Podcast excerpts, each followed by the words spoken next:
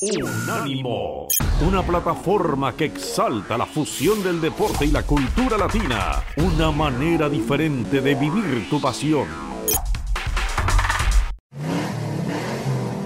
Sobre ruedas. Sobre ruedas. El programa donde rugen los motores y se deja sentir todo el análisis de automovilismo en el mundo. Aquí compiten los mejores. Sobre ruedas, sobre ruedas. ¿Qué tal amigos? Bienvenidos una vez más a Sobre Ruedas. Hoy día de Gran Premio de Fórmula 1 en Interlagos, el circuito en la ciudad de São Paulo, en Brasil. Tendremos carrera de Fórmula 1 en pocos minutos, estará iniciándose. Pero aquí estamos con toda la información, con todo lo que podemos darles previamente a la realización de este, que es uno de los eh, cinco grandes premios que faltan, si la memoria no me falla, bueno, son cuarto, quedan tres más, los tres en Medio Oriente. Eh, de manera que pues ya vamos eh, de lleno, empecemos de una vez, vamos al grano. Doña Niki Pauli, bienvenida, siempre un placer saludarla. Igualmente, Jaime, un gusto compartir este domingo contigo y por supuesto con nuestra audiencia, un domingo en el que, como bien decías, tenemos Gran Premio de Brasil. Por vez 48 se corre el Gran Premio de Brasil. Esta es la carrera número 38 que se disputa en Interlagos. Es un circuito que debutó en el calendario de la Fórmula 1 en 1973 y eh, algunas de las otras carreras, las que no se han disputado aquí, las otras, las 10 las diez restantes, perdón, se han disputado en el circuito de Jacarepaguá en Río de Janeiro. El hombre que más ha ganado en Brasil ha sido Alain Prost, hoy en día retirado, obtuvo seis victorias. Em, a ver, ¿qué más les puedo contar de esta carrera? De que tenemos varios pilotos en activo que van a estar compitiendo el día de hoy, que han sido ganadores en esta carrera. Uno de ellos, Kimi Raikkonen, en el 2007, creo que no tiene chance para el día de hoy. Sebastián Vettel lo ha hecho tres veces, 2010, 2013, 2017. Lewis Hamilton, que sí está en la pista también, como Vettel, lo ha hecho dos veces en el 2016 y 2018, y Max Verstappen, que también está compitiendo hoy, lo hizo en el 2019. Pero este fin de semana ha sido un fin de semana realmente intenso, Jaime se ha disputado la tercera de las carreras sprint pautadas para este año y ya más adelante hablaremos de qué es una carrera sprint. Pero eso cambia la dinámica del fin de semana de competencias. Eh, tuvimos una descalificación de Lewis Hamilton, que en la carrera sprint debió arrancar del último lugar e hizo una remontada espectacular el sábado. No se apresuren, iremos analizando todo esto poco a poco. Estos son apenas algunos detallitos de los que estaremos comentando y por supuesto también hablaremos de la penalización de nada más y nada menos que 50 mil euros para Max Verstappen. Pero así las cosas, les cuento cómo arrancan el día de hoy Valtteri Bottas, que fue el ganador de la carrera sprint el día sábado, arranca en el primer lugar. Eh, Max Verstappen estará en el segundo, Carlos Sainz tercero, Sergio Checo Pérez cuarto, Lewis Hamilton con además de haber arrancado último en la carrera sprint, una penalización de cinco posiciones por cambio de motor, arrancará desde el quinto lugar. Lando Norris en el sexto, Charles Leclerc en el séptimo, Pierre Gasly en el octavo, Esteban Ocon en el noveno y Sebastián Vettel cerrando el grupo de los diez primeros. Todo esto, Jaime, comprimidísimo para explicar lo que ha pasado entre viernes, sábado y domingo. Hay mucho material. Vicky, eh, ¿por qué la penalización a Hamilton por un lado y por qué la penalización económica a Max Verstappen? Explícanos un poco cuáles son las causas que han eh, motivado estas decisiones. Pues a ver, Jaime, eh, después de cada, de cada tanda clasificatoria o de carreras, los vehículos de Fórmula 1 pasan por una serie de inspecciones técnicas. Si pasan la inspección técnica, pues no hay ningún problema. Si hay algún fallo dentro de esa inspección técnica, hay algo que no está bien, los comisarios elevan esto a los directores de carrera y allí se toman eh, decisiones como las sanciones apropiadas, ya sea porque algo, sabes, no, alguna pieza no está como debe estar según el reglamento. En este caso, el delegado técnico tras la inspección de la clasificación el día viernes, y esta es una clasificación que es para la carrera sprint del sábado, eh, reportó que el auto de Hamilton suspendió la prueba porque eh, el DRS, que es este dispositivo que se abre y se cierra para permitir, para incrementar la velocidad del auto y que tiene unas características específicas su uso en carrera, este DRS eh, no estaba a reglamento. Este DRS debe ser un huequito, es un pequeño huequito en el alerón posterior que debe tener entre 10 y 15 milímetros y el auto no superó la prueba cuando lo midieron. Entonces, em, Hamilton es penalizado por eso, porque es un problema en el ala, en el, en el alerón posterior. Lo pasan al último lugar en la parrilla de arrancada para la carrera sprint. Y además de esto, el día de hoy pierde cinco posiciones porque eh, ellos han decidido, el equipo ha decidido cambiar parte de la unidad de potencia. Ellos em, tomaron en cuenta las simulaciones que tienen de los próximos circuitos. No nos olvidemos que vienen circuitos eh, a Arabia Saudita donde no han corrido anteriormente la Fórmula 1, con lo cual todo esto es en simulador. Ellos tienen eh, información de que el motor se va a seguir degradando y de que la pista en la que mejor les podía ir haciendo este cambio y tomando esta penalización era precisamente en Interlagos. En los próximos circuitos ellos consideran que van a tener una ventaja respecto a la gente de eh, Red Bull en términos aerodinámicos y en términos de rendimiento del auto y de velocidad de punta, con lo que necesitan que su unidad de potencia, el motor, esté impecable. Entonces, la penalización por este cambio son cinco posiciones en la parrilla de arrancada.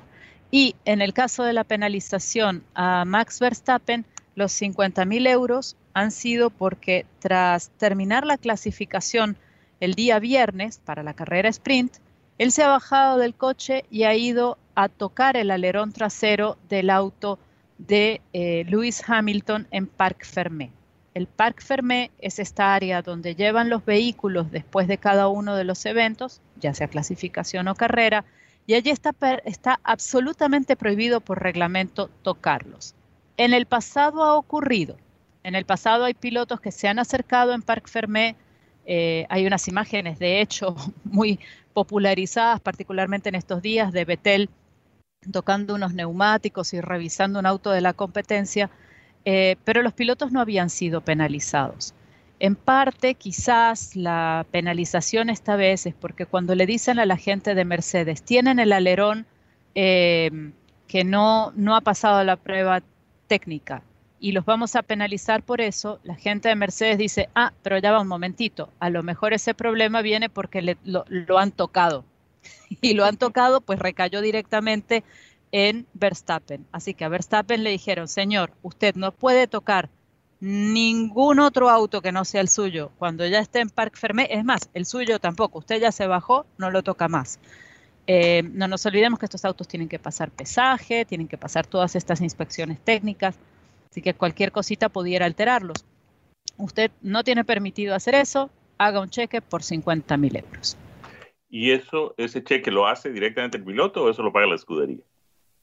Eh, es una buena pregunta, Jaime. Yo creo que en este caso lo hace el piloto y, no creo que no creo que haya mayor problema. No, no ignoro si el equipo le dirá, oye, no, no te preocupes, nosotros nos encargamos de ayudarte con esos 50 mil euros. Pero también pensemos que cuando hablamos de estos de, estos pilotos y de sus salarios, Jaime, 50 mil euros vienen a ser algo así como la caja chica eh, que usas tú en tu casa. Realmente no te va a tocar. Es como si te dijeran págame, no sé, 10 dólares por, por algo. No, no va a ser tan grave. Ahora, eh, Nicky, lo que sí es, eh, vale la pena destacar, lo que sí es notable es de qué manera consiguió Lewis Hamilton en ese sprint superar 15 posiciones en menos de 30 minutos. La remontada de Hamilton fue espectacular, simplemente espectacular, Jaime. Y, y es un tema que creo que está bueno para el debate, porque Ayer en las redes sociales eh, leía y comentaba con algunos colegas que dicen, bueno, pero cualquiera con ese auto puede hacer esa remontada. Y yo me atrevería a decir que no. Yo creo que, em, a ver, cualquiera incluye a cualquiera. Jaime, tú con ese auto, ¿remontarías todas esas posiciones? Yo no estoy seguro, yo creo que no, naturalmente.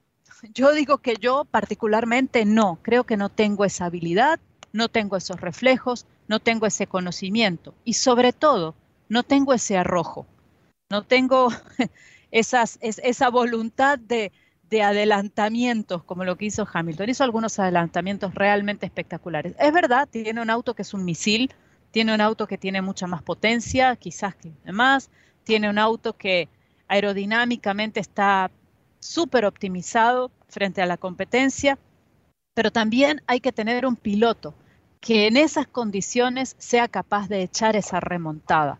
Hemos visto a veces pilotos de mucha valía, y estoy hablando, por ejemplo, qué sé yo, Valtteri Bottas, que tiene, digamos, el mismo vehículo en sus manos que en los adelantamientos en una Fórmula 1, además en la que los adelantamientos son muy complicados, no ha hecho carrerones así, no, adelanta de esa manera, ¿no?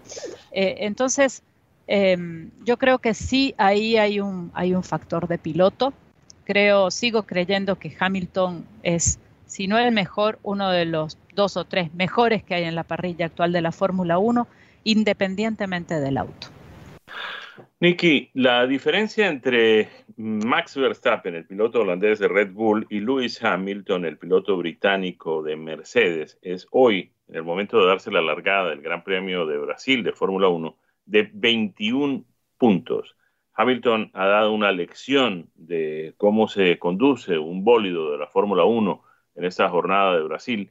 Y Max Verstappen, pues tampoco está en, para nada en, malas condiciones. Tendremos hoy otro de esos eh, episodios de, disputa entre esos dos pilotos que le han dado tanta alegría y tanta gracia a las más recientes carreras de la Fórmula 1. Te voy a responder esa pregunta, Jaime, cuando regresemos del corte comercial. ¿Qué te parece? Me parece excelente. Y aquí estamos de regreso en Sobre Ruedas por Unánimo Deportes, hablando del Gran Premio de Brasil que eh, está disputándose mientras que nosotros estamos aquí conversando en estos micrófonos sobre lo que fue la clasificación, la carrera sprint, las sanciones a Max Verstappen, a Lewis Hamilton y la diferencia que tienen en estos momentos en el campeonato, Jaime, que como tú bien decías, es prácticamente nada, es ínfima y llegar a este punto del campeonato con una diferencia de poquito más de 20 puntos es increíble para los fanáticos, para todos los que estamos asistiendo a estas carreras, pero también creo para estos dos pilotos. Y lo digo así, eh, Jaime, porque tú eres también, eh, tu nivel de pilotaje es también como es el de los competidores contra los que te toca participar en cada una de las carreras. Y esto lo podemos ver en diferentes épocas, ¿no?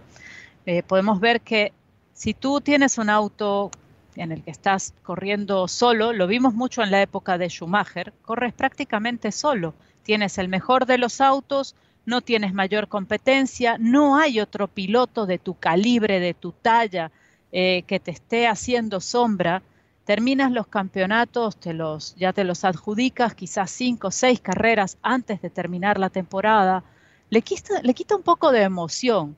En cambio, tú eres tan grande como sea tu competidor. Y cuando tienes estos duelos, eh, como era el de Senna Prost, por ejemplo, o el de Nicky Lauda y Prost en algún momento, o Nicky Lauda y James Hunt un poco más atrás, o ahora un Lewis Hamilton con un Max Verstappen, creo que le pone una, una sazón adicional a lo que estamos viendo cada fin de semana. Muy bien, eh, Nicky, el eh, Gran Premio de Interlagos se realiza una vez más sin pilotos brasileños. Y ya llevamos varios años sin, desde que Felipe Massa, que fue el último de los conductores de ese país, pues en la Fórmula 1 eh, hubiera salido de la, de la parrilla de largada de los grandes premios en su país. ¿Qué está pasando? ¿Será que volveremos a ver a algún piloto brasileño pronto? Alguien que traiga pues eh, la memoria de un Emerson Fittipaldi o de un Ayrton Senna o de un Nelson Piquet, tantos pilotos brasileños que trajeron tanta alegría a la Fórmula 1 y particularmente a los grandes premios allí en su país. Otra buena pregunta, Jaime, para la cual yo no tengo, no tengo una respuesta cierta. Eh, sería fantástico, sería fantástico ver más representación latinoamericana en la Fórmula 1. Eh, a mí me encantaría, pero creo que las economías latinoamericanas en este momento, y ahí incluyo por supuesto la de Brasil, eh, no están tan fuertes como para poder conseguir los patrocinios que un piloto necesita para participar de forma exitosa en las categorías europeas y ascender por esa escalerita que te lleva hasta la Fórmula 1. También, dicho esto, y, esto lo, menciono a raíz de una conversación precisamente con un piloto del Stock Car brasileño, me decía, este año, eh, a principios de este año, me decía, ¿para qué quiero yo salir a correr fuera si tengo un campeonato tan fuerte y tan competitivo en casa que los patrocinadores además entienden muy bien que tiene televisación? Yo si dejo esto y me voy a correr para tratar de ir por esa escalerita hacia la Fórmula 1 en Europa, aparte que voy a multiplicar los costos porque tengo que viajar, ¿no? Son múltiples aviones cruzando el océano una y otra vez a lo largo del año. Es la estadía en Europa, que es costosa, son los traslados en Europa, que son costosos, la manutención, pagarle a los equipos, porque además a los equipos hay que pagarles para que te tengan. Distinto en Brasil, tú puedes quizás con una fracción de ese patrocinio crear incluso tu propia escudería. Entonces me decía, y, es muy competitivo, de verdad, el stock car brasileño es muy competitivo. Entonces, esa también es una visión, ¿no? Y no necesariamente la Fórmula 1 es el norte de muchos pilotos. Recordarás tú que hace no tantos años atrás, eh, Senna estaba en la Fórmula 1 y había algunos pilotos que iban rumbo a la Fórmula 1, pero también había pilotos brasileros que decidían eh, que su carrera en los monoplazas no iba a ser la Fórmula 1, sino la IndyCar. Y tomaban el camino de Estados Unidos. Ahí tenemos a Helio Castro Neves, tenemos a Tony Canam, a Gilles de Ferran, que en su momento dejó Europa para venir a correr a Estados Unidos, por ejemplo al mismo Emerson Fittipaldi que mencionabas tú, que bueno, eso ya es un, caso quizás diferente al de estos chicos que apenas empezaban. Pero muchos de estos pilotos hicieron carrera en Estados Unidos, Cristiano Damata, eh, Bruno Junqueira, todos ellos eligieron la vía de Estados Unidos frente a la de la Fórmula 1 también por una cuestión de costos. Ahora, mencionaste eh, los patrocinadores, ¿no? Una persona o un grupo económico poderoso, fuerte, sólido, solvente que quiera invertir en la Fórmula 1 que quiera invertir en el automovilismo deportivo y, pues impulse carreras eh, de pilotos. Vimos en el Gran Premio de México con mucha satisfacción además cómo pues se le rindió un homenaje importante a Carlos Slim, el hombre de la telefonía celular, uno de los hombres más ricos del mundo, que ha sido el mecenas detrás de varios pilotos eh, mexicanos y particularmente de Sergio el Checo Pérez, ¿no? De manera que pues eso también tiene sus eh, recompensas, ¿no? Por supuesto que sí, y, qué bueno que mencionas ese caso en, particular, Jaime, porque he allí una visión de patrocinio que la tuvo, la, han tenido un par de patrocinadores, creo, en Latinoamérica, pero quizás el caso que más hay que destacar es precisamente el de eh, Telmex, lo que se llama en México la escudería Telmex, que está directamente asociada con el señor Carlos Slim, eh, ellos crearon un concepto en el que convocaron pilotos para diferentes categorías, a llevarlos a diferentes categorías eh, del mundo, no solamente o necesariamente hacia la Fórmula 1. La idea era, creo en principio, sacar un piloto para la Fórmula 1, pero también eh, llevar los patrocinios de sus productos, de su cartera de productos a diferentes mercados a través de diferentes campeonatos y con diferentes pilotos.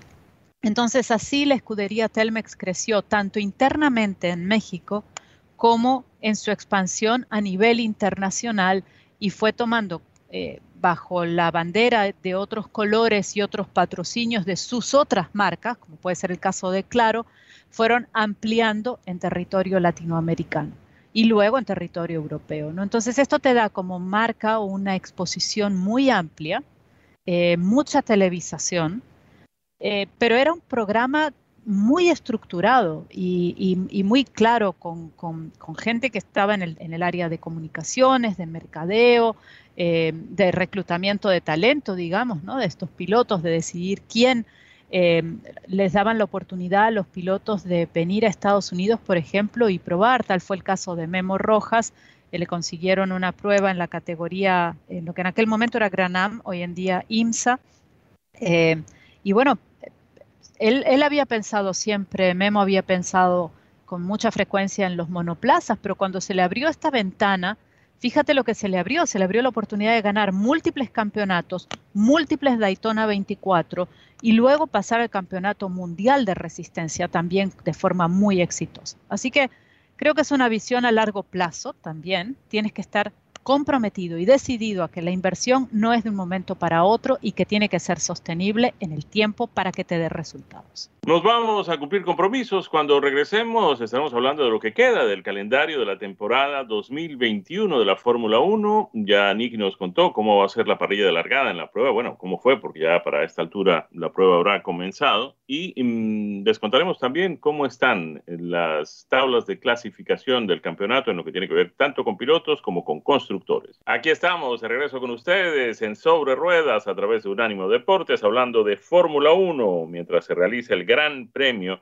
de esa categoría en Brasil, el Gran Premio en el Autódromo de Interlagos, uno de los eh, cuatro que faltan para concluir la temporada de este año. Tendremos más adelante en lo restante, nos estaremos yendo al otro lado del mundo, al Golfo Pérsico, estaremos en Qatar el 21 eh, de noviembre, es decir, apenas una semana, miren ustedes, en una semana nos movimos de México a Brasil en una semana nos vamos a mover de Brasil a Qatar.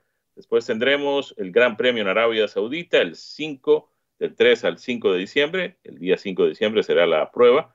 En Abu Dhabi, una semana después, tendremos el Gran Premio final de la temporada de Fórmula 1. De manera que pues esta y tres más y se acaba la temporada de este año, Niki. Así es, se acaba, Jaime. Y antes de, proseguir y a ver, antes de proseguir con el tema de las carreras que vienen, sí quería darles una eh, corrección sobre la parrilla de arrancada final, los números finales para lo que, va, para lo que ha sido este, esta arrancada de Gran Premio.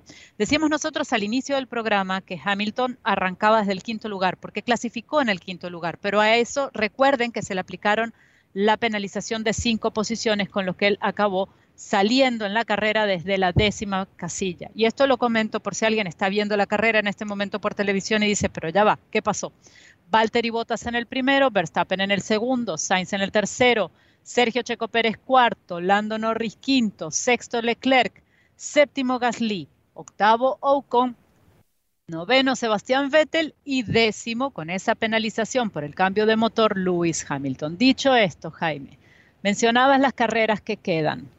Y eh, frente a las carreras que quedan, un tema que nos hemos venido comentando en los, en los últimos grandes premios particularmente y sobre todo desde que se anunció el calendario provisional para la temporada del 2022, que es el volumen de carreras que está manejando la Fórmula 1 y cómo esto puede influir en la logística de cada una de esas carreras. Y traigo este tema y este punto a colación porque este fin de semana eh, saltaron todas las alarmas. Tres aviones de carga que salieron con retraso de Ciudad de, México por problemas eh, de, tiempo, había mucha neblina en la pista y no podían despegar, supuso que el equipamiento para las escuderías llegara tarde a Sao Paulo. Cuando tienes carreras, tantas carreras y tantas carreras consecutivas, eh, tú dices, están, a ver, Brasil, y México, están en el mismo continente, pero es que las distancias son tremendas y la Fórmula 1 cuando tiene carreras una semana tras otra puede sufrir estos problemas y, esto puede ocasionarle trabas también a las escuderías. Gente más afectada en este momento fueron McLaren, Ferrari, Alfa Romeo y Haas, porque sus chasis y algunas de las piezas llegaron tarde. Los mecánicos tuvieron que trabajar de más. La gente de Mercedes y Aston Martin pudieron preparar sus coches, pero hasta cierto punto, porque luego tuvieron que esperar que llegaran las unidades de potencia para poder terminar ese trabajo. ¿Esto qué hace? Se puede lograr, obviamente, tienes un equipo de mecánicos tremendamente profesionales, saben cada uno de ellos qué es lo que tiene que hacer y lo pueden hacer en tiempo récord, pero estás poniendo una presión sobre tus grupos de trabajo y eh, una presión que no solamente es eh, emocional, es también una presión física y un desgaste físico eh, que luego puede repercutir también en el desarrollo de la carrera. Y sobre todo cuando tú tienes carrera tras carrera tras carrera, si te pasan eventos como este, tu personal se va cansando mucho. Entonces, es algo que los equipos de Fórmula 1 están, no, les pasa con mucha frecuencia y la Federación Internacional eh, de Automovilismo dijo, a raíz de lo que ha ocurrido esta semana, que van a explorar con ellos por su parte, pero también con los equipos, qué pueden aprender de lo que ha ocurrido y cómo se puede cambiar. Y creo que uno de los cambios es el que los equipos mismos han venido pidiendo, Jaime, que no se hagan carreras consecutivas, dos, tres carreras consecutivas, porque realmente pone mucho peso en los equipos y ya vemos que también pudiera haber problemas en el transporte. Entonces, a tenerlo en cuenta. Bueno, de momento, mm, como están las cosas, tenemos a Max Verstappen liderando el Campeonato Mundial de Fórmula 1 la temporada del 2021 él tiene 314 puntos y medio. Viene seguido por Lewis Hamilton de Mercedes con 293 puntos y medio. Hay una diferencia de 21 puntos. El tercero es justamente el compañero de escudería de Hamilton, Valtteri Bottas en Mercedes, 188 puntos. Es decir, estamos hablando de una diferencia de 105 puntos entre el uno y el otro. Sergio Pérez ocupa la cuarta posición. El piloto mexicano de Red Bull Honda tiene 165 puntos, es decir, lo separan 23 de Valtteri Bottas para la tercera posición. La quinta la tiene Lando Norris, el piloto británico de McLaren Mercedes, con 150 puntos, es decir, a 15 puntos de diferencia de Sergio Pérez. Charles Leclerc de Ferrari está en la sexta posición con 138 puntos. Carlos Sainz, su compañero de escudería, 131 puntos y medio. Y Daniel Richardo eh, de McLaren Mercedes 105 puntos. De ahí para abajo ninguno de ellos tiene más de 100 puntos, de manera que pues ninguno de ellos tendría posibilidades de llegar, como están las cosas, faltando cuatro grandes premios, incluyendo el de hoy, a competir con ninguno de los cuatro o cinco primeros colocados. Así que pues las posibilidades de Sergio Pérez eh, de, de, pronto alcanzar la tercera posición antes de Valtteri Bottas, mmm, podrían ver un poco complicadas, empezando por el día de hoy. Está yendo muy bien a Bottas en sus últimas carreras con Mercedes, ya que se anunció, después de que se anunció su paso a otra escudería, parece que a Bottas le está yendo mejor en, Mercedes que antes de eso, ¿no? No sé, Nicky, ¿qué opinas tú? Parece que estás motivado, Jaime, no sé. Bueno, creo que una de las motivaciones es entender que si pasas a Alfa Tauri no van a ser las mismas posibilidades, eh, perdón, Alfa Romeo, no van a ser las mismas posibilidades. Eh, de, triunfo en la, en la Fórmula 1, ¿no? Y que eh, más vale te apures porque la mayor parte de los resultados que puedas lograr los vas a lograr aquí, ¿no? Los vas a lograr a partir de la próxima temporada. Es, va, a ser, va a tener las cosas muy complicadas, muy difíciles eh, para lograr triunfos, para lograr pole positions. Así que esos récords los tiene que eh, tiene que lograr ahora. Y supongo que esa es una motivación extra. Eh, si las cosas están apretadas, Jaime, en el campeonato de pilotos, ni hablar en el campeonato de constructores. Mercedes está en el primer lugar con 481 puntos y medio. En el segundo, Red Bull Racing Honda con 479 puntos y medio. Son solo dos tantos que los separan. Ferrari en el tercer lugar con 269 y medio.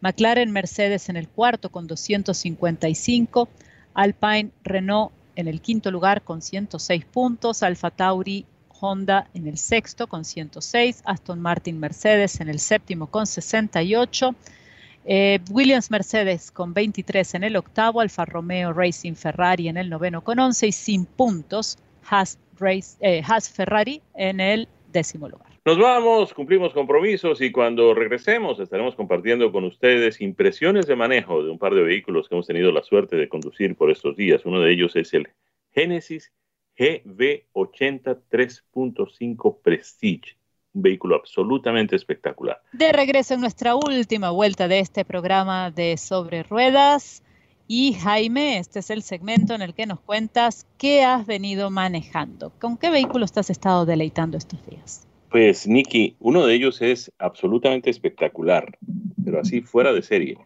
Eh, bueno, con decirles que es tal vez el uno, el único, tal vez uno de los pocos a los que mi esposa no le ha encontrado ningún defecto, ¿no? Y esto es, es, algo difícil de lograr, ¿no? Eh, se trata nada más y nada menos que del Genesis GB80 en su versión 3.5, con un motor V6 de 3.5 turbo cargado y además con tracción integral en las cuatro ruedas. Es un vehículo absolutamente fuera de serie no tiene nada que envidiarle a los vehículos mucho más costosos eh, de origen europeo inclusive algunos de origen norteamericano también. Viene con un motor 3.5 litros eh, que desarrolla 375 caballos eh, de potencia y 391 libras por pie de torsión. Además viene acoplado a una transmisión automática de 8 velocidades. Tiene tracción en las cuatro ruedas. Es un utilitario deportivo con unos acabados espectaculares. Eh, para decirles algo, el, color del vehículo es azul, un azul eh, brillante, muy lindo, y la tapicería viene en cuero del mismo color, un color azul mm, lindísimo, una tapicería de cuero de altísima calidad, eh, con contrastes de tapicería tipo camel. Para que tengan ustedes una idea, el techo viene forrado en gamuza, tiene un techo corredizo también de enormes proporciones. El vehículo es no solamente muy potente, sino además muy suave, con una amortiguación realmente espléndida y ofrece unas características de suavidad, de, silencio, de muy poco ruido, de muy poca vibración que no encuentra uno fácilmente en ningún otro tipo de vehículo. En materia de consumo de combustible también eh, sorprende con un eh, promedio de 20 millas por galón 18 en la ciudad, 23 en la autopista, que es algo que para un vehículo de estas características, con este peso, con este tamaño y sobre todo con este lujo y esta sofisticación, pues eh, es notable, vale la pena destacar. El hecho de que tenga un tanque de combustible de 21 galones nos indica que fácilmente pues tiene una autonomía de más de 400 millas sin necesidad de parar a abastecer el tanque. Eh, tiene capacidad para cinco pasajeros, aunque tiene también eh, la posibilidad de una tercera fila de asientos que realmente no es muy recomendable, no cabe nadie de buen tamaño allí. Y nos llama muchísimo la atención el hecho de que su espacio para transportar equipaje es cavernoso, enorme, grandísimo, de grandes, de muy grandes proporciones. Eh, nos encantó este mm, Genesis GB80 en su versión avanzada, el motor de 3.5 turbo. Repito, no tiene nada que envidiarle a ninguno de los Mercedes o BMWs o Audis o cualquier otro tipo de fabricante o Lexus inclusive. Y el precio comienza para este vehículo perfectamente equipado, prácticamente con todos los opcionales incluidos, en apenas 66.595 dólares. Digo apenas 66.595 dólares porque muchos de los competidores con que se enfrenta en el mercado pasan fácilmente de los 100 mil dólares. Así que vale la pena eh, tener en cuenta este Génesis, que además viene respaldado pues, por el prestigio eh, de Hyundai, que desde hace ya varias décadas viene ofreciendo en los Estados Unidos garantías de 10 años o 100 mil millas, que solamente hablan bien de la calidad de los productos que este fabricante coreano está poniendo en el mercado y ahora con su línea de productos más sofisticados, Genesis, ya está por ahí también la GB70. Eh, Genesis tiene una cantidad limitada, un portafolio limitado de vehículos, eh, son cuatro sedanes, eh, tiene ahora dos SUVs, viene en camino un coupé también, y esta marca también está ganando espacio, ganando terreno y conquistando cada vez más compradores. Ahora que estoy viendo en el internet detalles sobre este vehículo, Veo además un anuncio de Genesis diciendo que este vehículo se puede adquirir por una mensualidad en leasing de 629 dólares. Me parece realmente muy competitivo y habla muy bien del valor de reventa de este GB80 de Genesis. El otro vehículo que hemos tenido la suerte de conducir también tiene el mismo origen, es coreano, es de la marca Hyundai, pero obviamente pertenece a una categoría completamente diferente. Es un vehículo muy económico, pero muy práctico también con excelentes resultados en las pruebas de, manejo del eh, gobierno en lo que tiene que ver con seguridad y además con, una, mm, con un rendimiento fenomenal, 30 millas por galón en la ciudad, 33 millas por galón en la autopista. Es nada menos que el Hyundai Venue SEL, uno de estos crossovers que están conquistando el mercado y desplazando casi completamente a los automóviles, sedanes, particularmente a estos de cuatro puertas. En el caso de este mm, Venue, Hyundai Venue SEL que manejamos, tiene un motor de 1.6 litros con eh, inyección directa de combustible, 121 caballos de potencia, 113 libras por pie eh, de torque. Obviamente ni se compara con el eh, vehículo anterior, pero es otra categoría, es otro departamento, es un vehículo orientado más a gente joven, tal vez es un vehículo de características urbanas verdaderamente significativas y con un precio realmente muy, muy, muy competitivo. Estamos hablando de 23.480 dólares, incluyendo algunos opcionales importantes. Mm, el precio básico de ese modelo está en 19.800 dólares. Es fabricado completamente en Corea, con 96% de partes coreanas. Así que ahí está una opción también, mm, en la medida en que pues, puede uno conseguirlos. Lamentablemente, pues la mayoría de estos productos no están disponibles así para entrega inmediata pero una vez se resuelva este problema del eh, mm, abastecimiento de las eh, microchips, de los semiconductores, seguramente tendremos pues normalización en cuanto a la entrega y a la disponibilidad de vehículos en los concesionarios. ¿Has tenido oportunidad de manejar alguno de estos vehículos, Nicky? Jaime, el Genesis GV80 no, pero el, el Venue, el Hyundai Venue sí. Y te digo que es uno de los vehículos que más me ha gustado en tiempos recientes. Es el más pequeñín, digamos, de los, SUV crossovers de la familia Hyundai.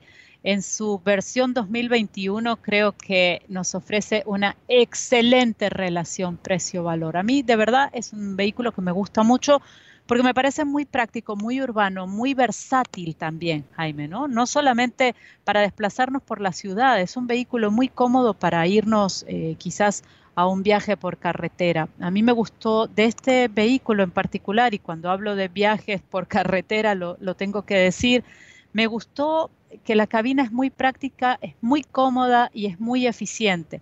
Puedes llevar equipaje perfectamente para un par de personas, los asientos son muy cómodos y me gustó, me gustan estos, estos asientos, estas butacas, Jaime, porque son eh, rígidas, firmes, pero sin, sin, sin molestarte, ¿no? Son, te ofrecen muy buen apoyo. Así que eh, te digo, es uno de mis vehículos favoritos y ahora que me he quedado además con muchísimas ganas de probar el Genesis GB80 después de escucharte a ti hablar de él. Sí, y otro detalle que vale la pena destacar en el venue, Nicky, es la gran visibilidad que tiene hacia todos los sentidos, ¿no? Hacia adelante, hacia atrás, hacia los lados. Es decir, se siente uno seguro al, poder ver todo lo que se está moviendo alrededor del vehículo cuando uno va conduciéndolo. Así es, Jaime. Y una cosita más que, que voy a, ampliar de este, de este venue. Yo hice la prueba de las sillitas que trato de hacerla siempre que tengo la posibilidad de poner y sacar las sillitas de los niños. Si ustedes tienen eh, niños pequeños y necesitan utilizar estos anclajes latch, le digo que están muy bien señalados, son fáciles de usar y que la apertura de las puertas es muy cómoda para entrar, eh, para poner y para sacar esa sillita de los niños, ¿no? Así que desde esa perspectiva familiar también es un vehículo muy cómodo.